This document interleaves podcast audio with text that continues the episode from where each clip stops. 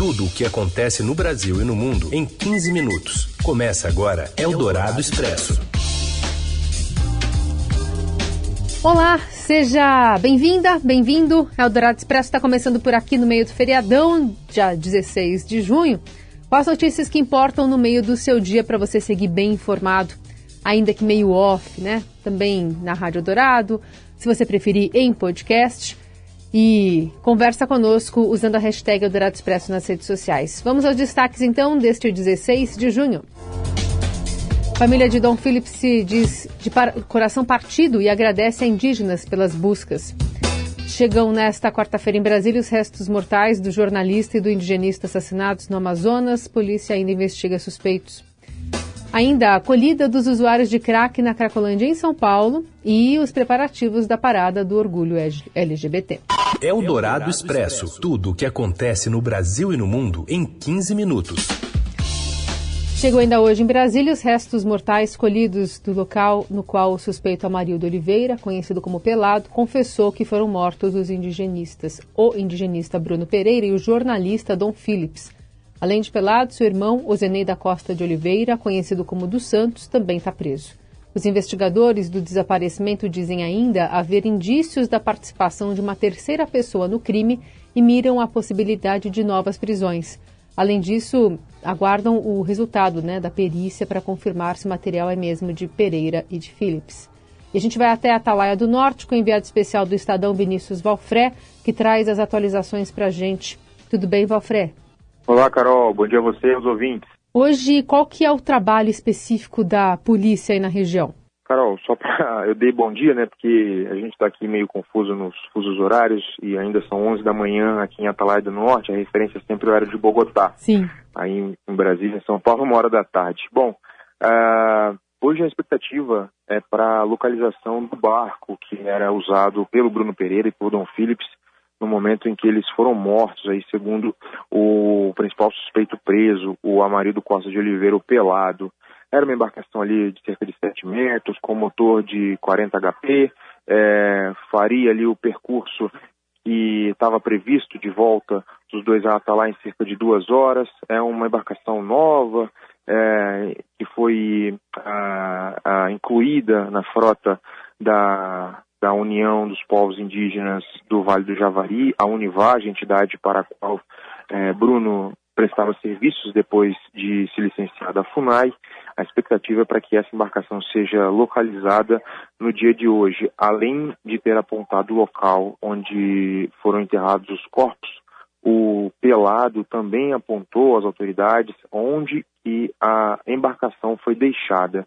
E até como a gente havia publicado no Estadão, com base na informação de ribeirinhos e de indígenas, a informação, a suspeita mais é, forte se concretizou conforme as informações oficiais divulgadas ontem pela Polícia Federal em entrevista coletiva em Manaus. Os suspeitos, conforme os depoimentos, eles colocaram um lastro, colocaram sacos de terra dentro da embarcação, em seguida fizeram um furo é, nesse barco e com isso a, a, água entrou e a, e a embarcação ficou escondida no fundo do rio. Conversei com alguns agentes que estarão no dia de hoje é, envolvidos nessa operação de busca e eles falam que mesmo com a, o apontamento do local pelo suspeito, é uma tarefa muito difícil localizar essa embarcação, porque provavelmente ela está no fundo do rio e pode ter se mexido, pode ter sido é, levada para outro local, porque as velocidades do rio em cima e na parte de baixo são diferentes.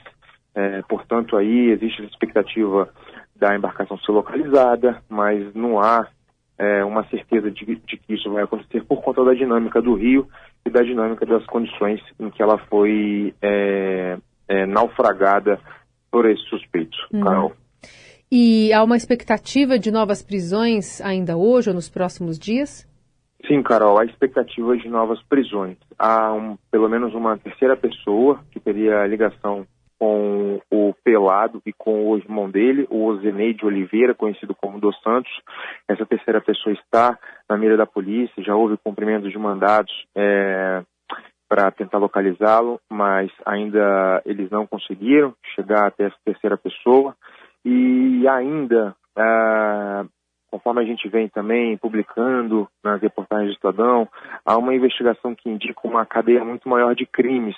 É, os suspeitos confessaram o crime, confessaram e, e é, pelo menos, perdão, o, um suspeito confessou o crime, confessou que matou é, Bruno Pereira e Dom Phillips, mas a polícia investiga se ele fez isso a pedido ou sob a orientação ou ordem de alguma outra pessoa.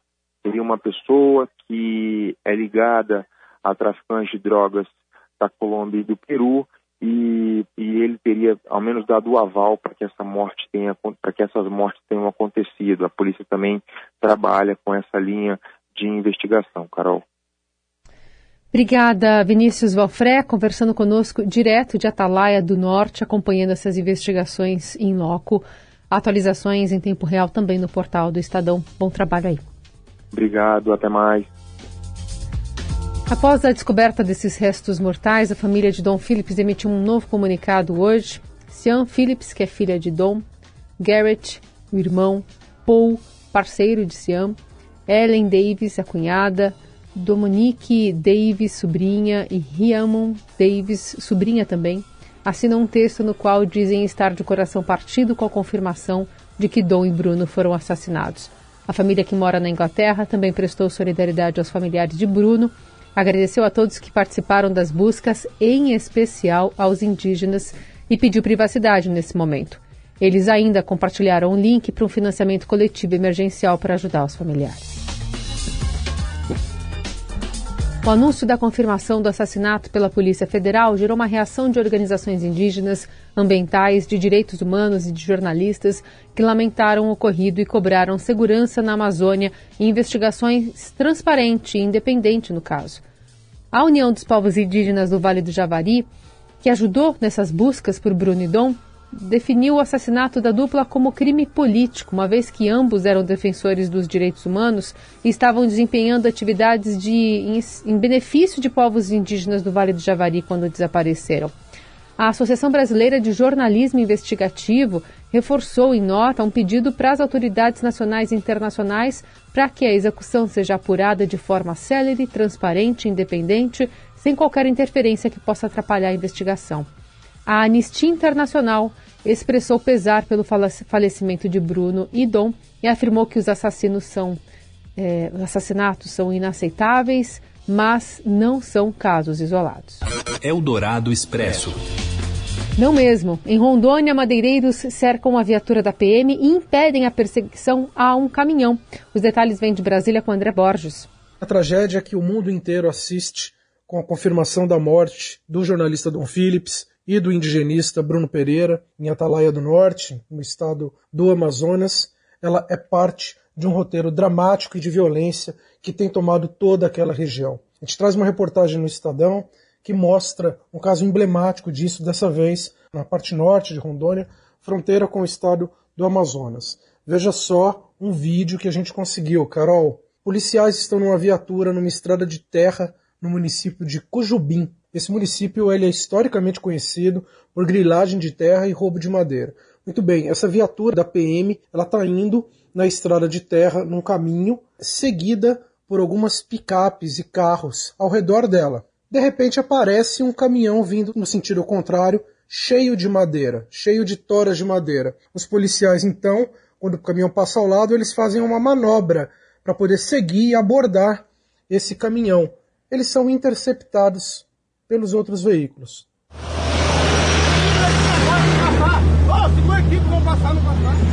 Aí, aí, vai passar aí, vai passar aí, ó. Tampa aí, tampa aí, manda tampa aí, ó. Não pode deixar passar.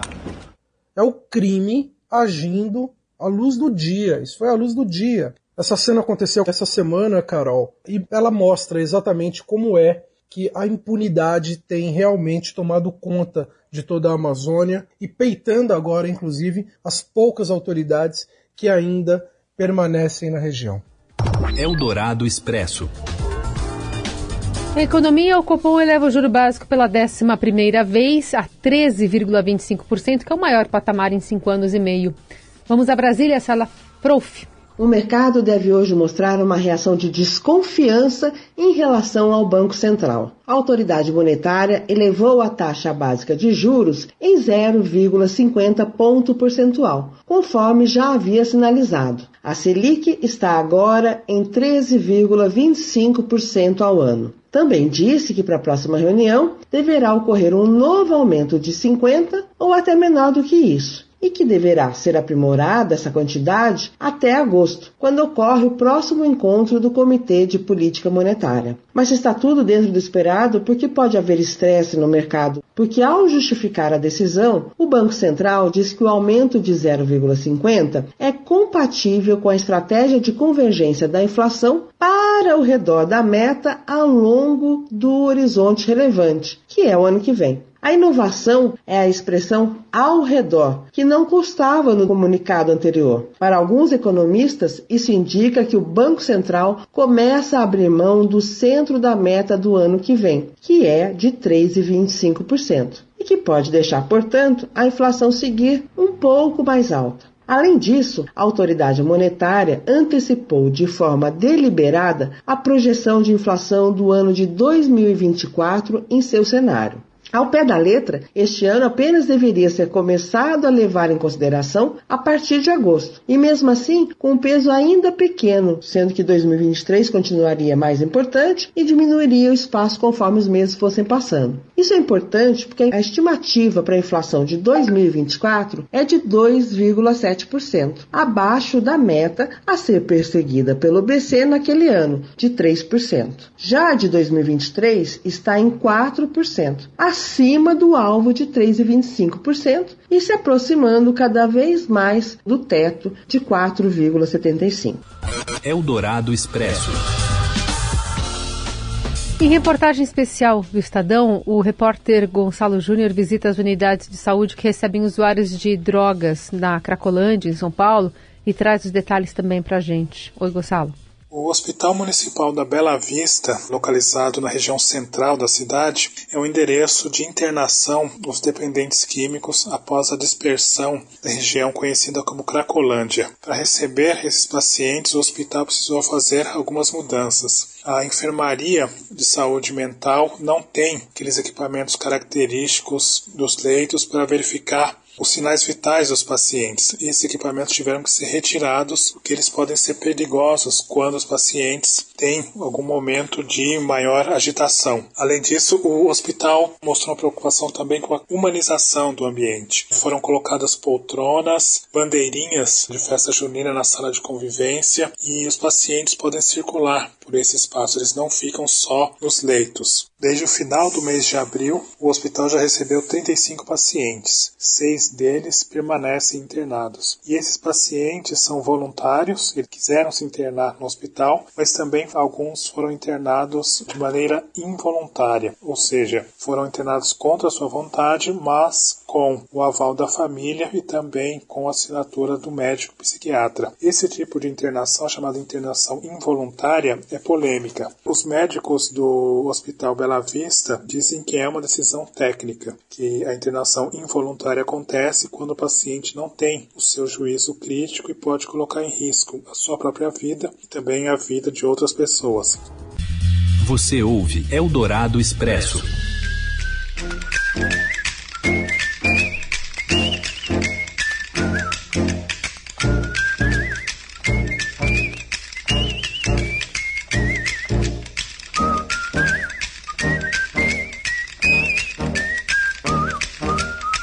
Som de Globetrotters, a gente fala sobre a decisão do Campeonato Norte-Americano de Basquete, não é isso, Morelli?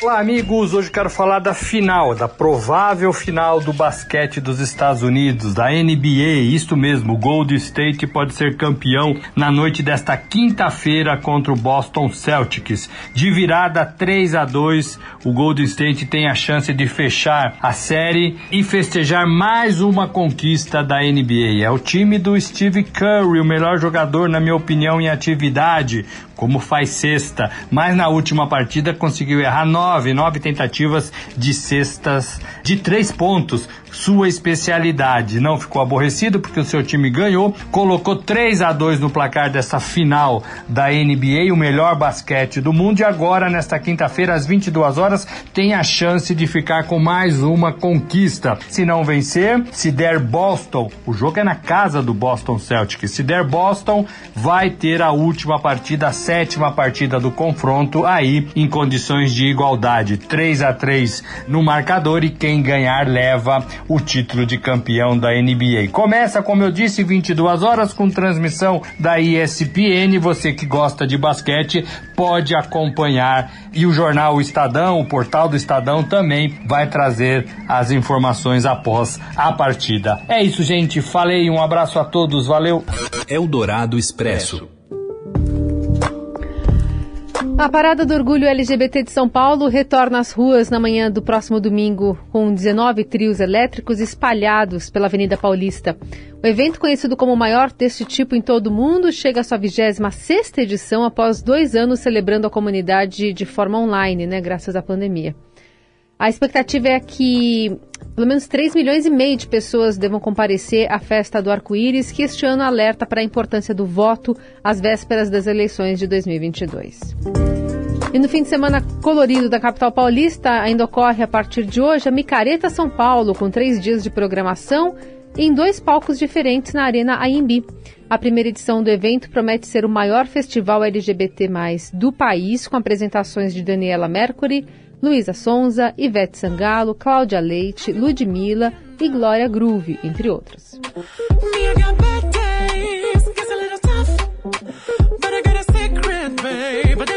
Também vai estar presente a cantora Pablo Vitar, que deu entrevista exclusiva ao repórter do Estadão e colunista da Rádio Dourado, Murilo, Bu Murilo Buzolin. No papo, a drag queen, drag queen fala sobre o início da carreira, o momento atual com shows nos Estados Unidos, e Europa e sendo apresentadora de um reality e sobre parcerias musicais também. A íntegra está lá no portal do Estadão, no qual com o ouvinte também encontra o link para a compra de ingressos para Micareta São Paulo.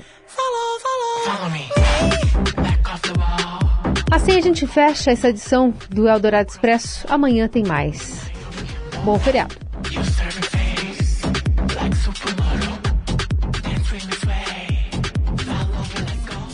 Você ouviu Eldorado Expresso tudo o que acontece no Brasil e no mundo em 15 minutos.